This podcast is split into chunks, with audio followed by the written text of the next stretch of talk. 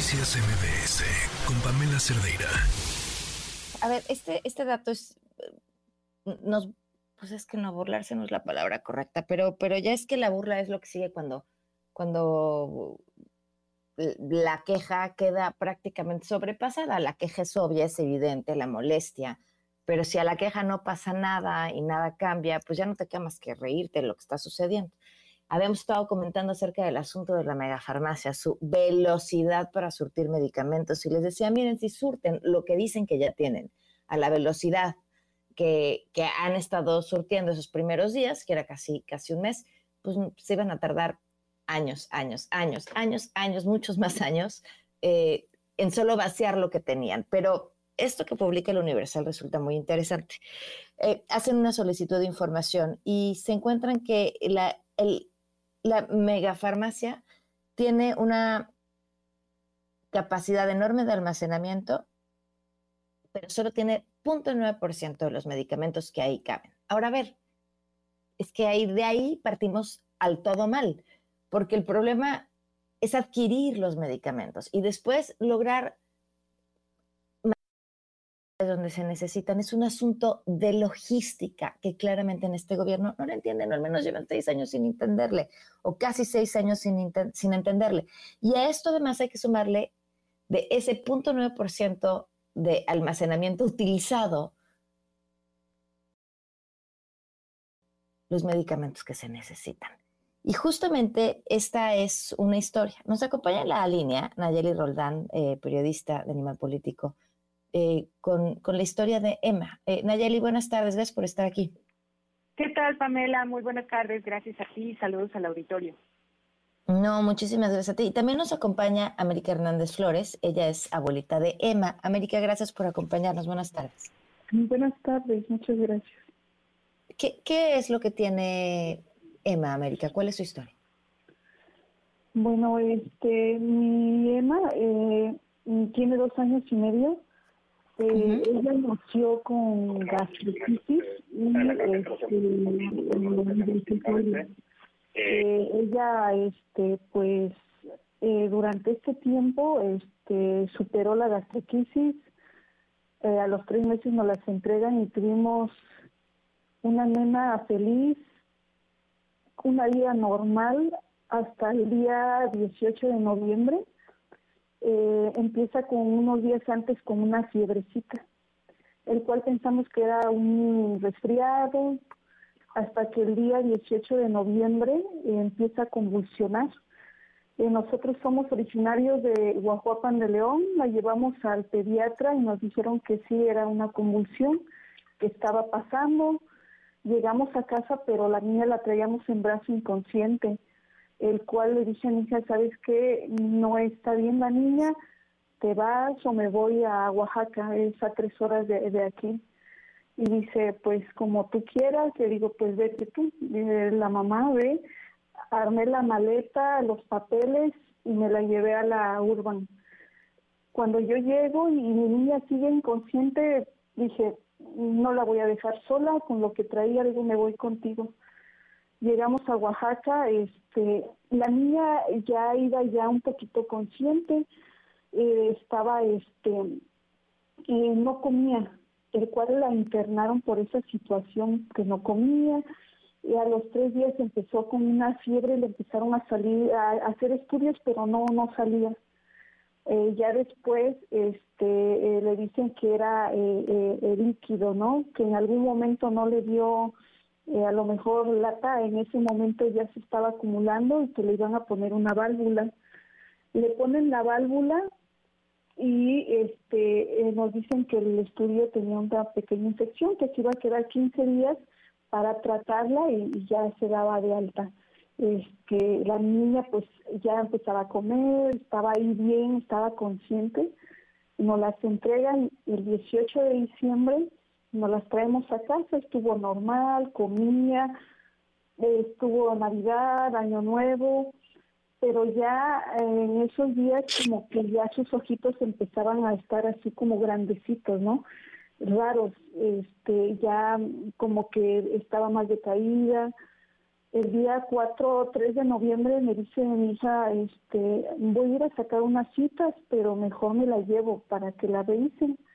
Se va el 3 de noviembre, me avisa en la tarde que ya le habían dado cita para un estudio, una tomografía y unos estudios, pero que era mejor que se quedara ella ya para que mm, fuera más rápido. Eh, me marca del 4 de, noviembre, de, enero eh, a, la una de la mañana que la niña había convulsionado, la internan y ya la niña ya ya estaba más deteriorada, ya estaba ya así acostada. Eh, me dices que este, van a sacarle estudios, y estuvieron sacándole estudios y, decían que pues no, no salía. Y hace ocho días este, me, nos comentan que ya había salido una bacteria en el agüita de la niña, este, que le iban a sacar una tomografía con contraste. Ya la niña antes de eso ya la habían entubado. Este fue, este, estuvo una semana, le quitan el oxígeno y nos comentan sobre la bacteria y sobre el estudio de, que, que hicieron de la tomografía con contraste.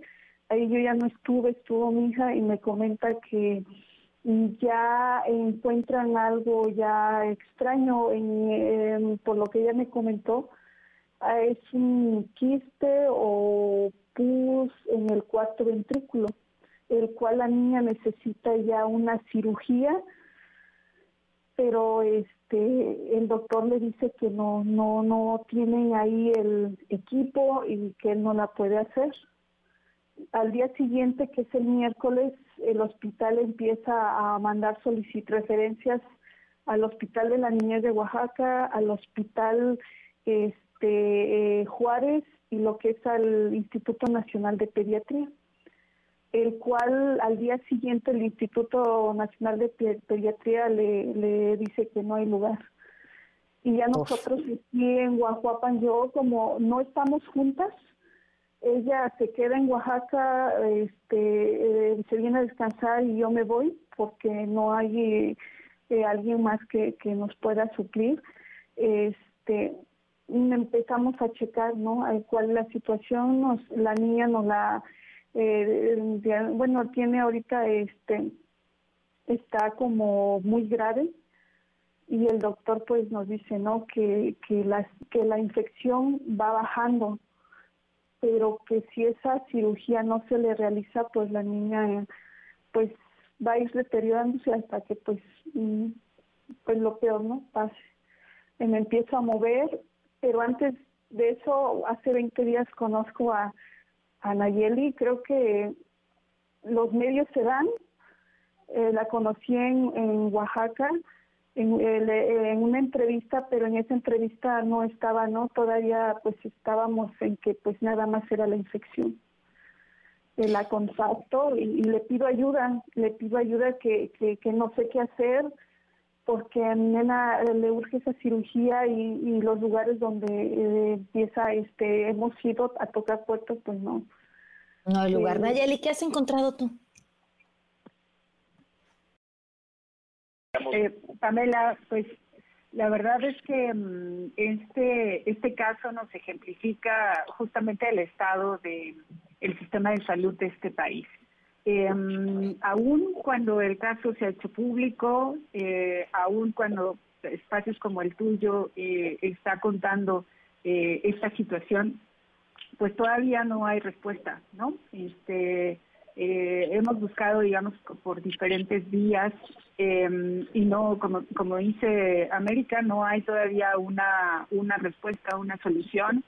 Y también incluso en esta búsqueda y en esta difusión de, del caso, de, la situación de Emma, eh, pues también nos hemos enterado de otros dos casos, de otros dos pequeñitos también en, Oaxaca, que tienen un tumor en el cerebro, en la cabeza, que también necesitan el traslado a instituciones de tercer nivel y que tampoco lo han logrado y llevan semanas también esperando eso.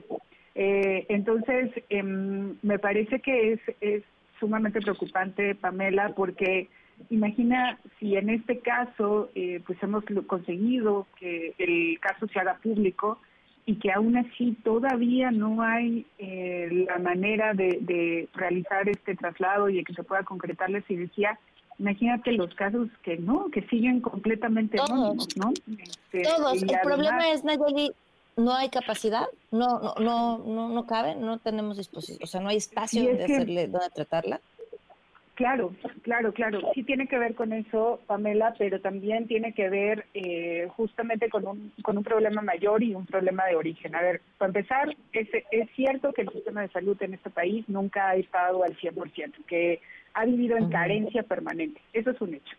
Pero lo que se agrega en esta administración es una decisión que implicó reducir presupuestos a instituciones de salud que eh, implicó que los médicos ahora hagan más con menos y que en el caso, por ejemplo, del hospital eh, Valdivieso, donde está Emma en este momento, ni siquiera tienen eh, los recursos suficientes para atender necesidades más sencillas, digamos, ¿no? O sea, intervenciones más sencillas. Eh, y lo que nos explicaban algunos doctores es que no lo tenían porque el Seguro Popular financiaba a instituciones como esta. Pero una vez que este gobierno decidió eliminar el Seguro Popular, instalar el INSABI, extinguir el INSABI, luego crear el Bienestar, y hasta este momento sigue habiendo incertidumbre absoluta sobre, no solamente en materia administrativa, sino que más bien los recursos no llegan a los estados, ¿no? Que antes llegaban a través del Seguro Popular.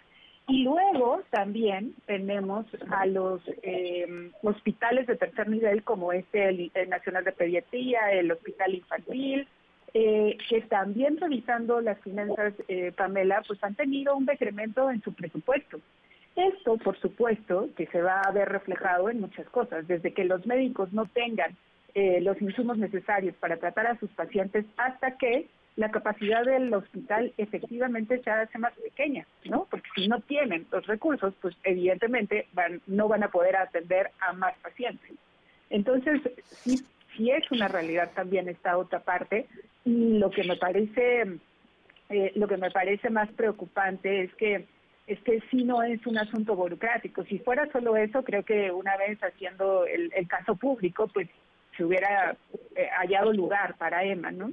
pero pero en este caso no, o sea, sí estamos hablando, parece, de, una falta de, de, respuesta, una falta de capacidad de instituciones, incluso como el Hospital Infantil de la Ciudad de México, Pamela.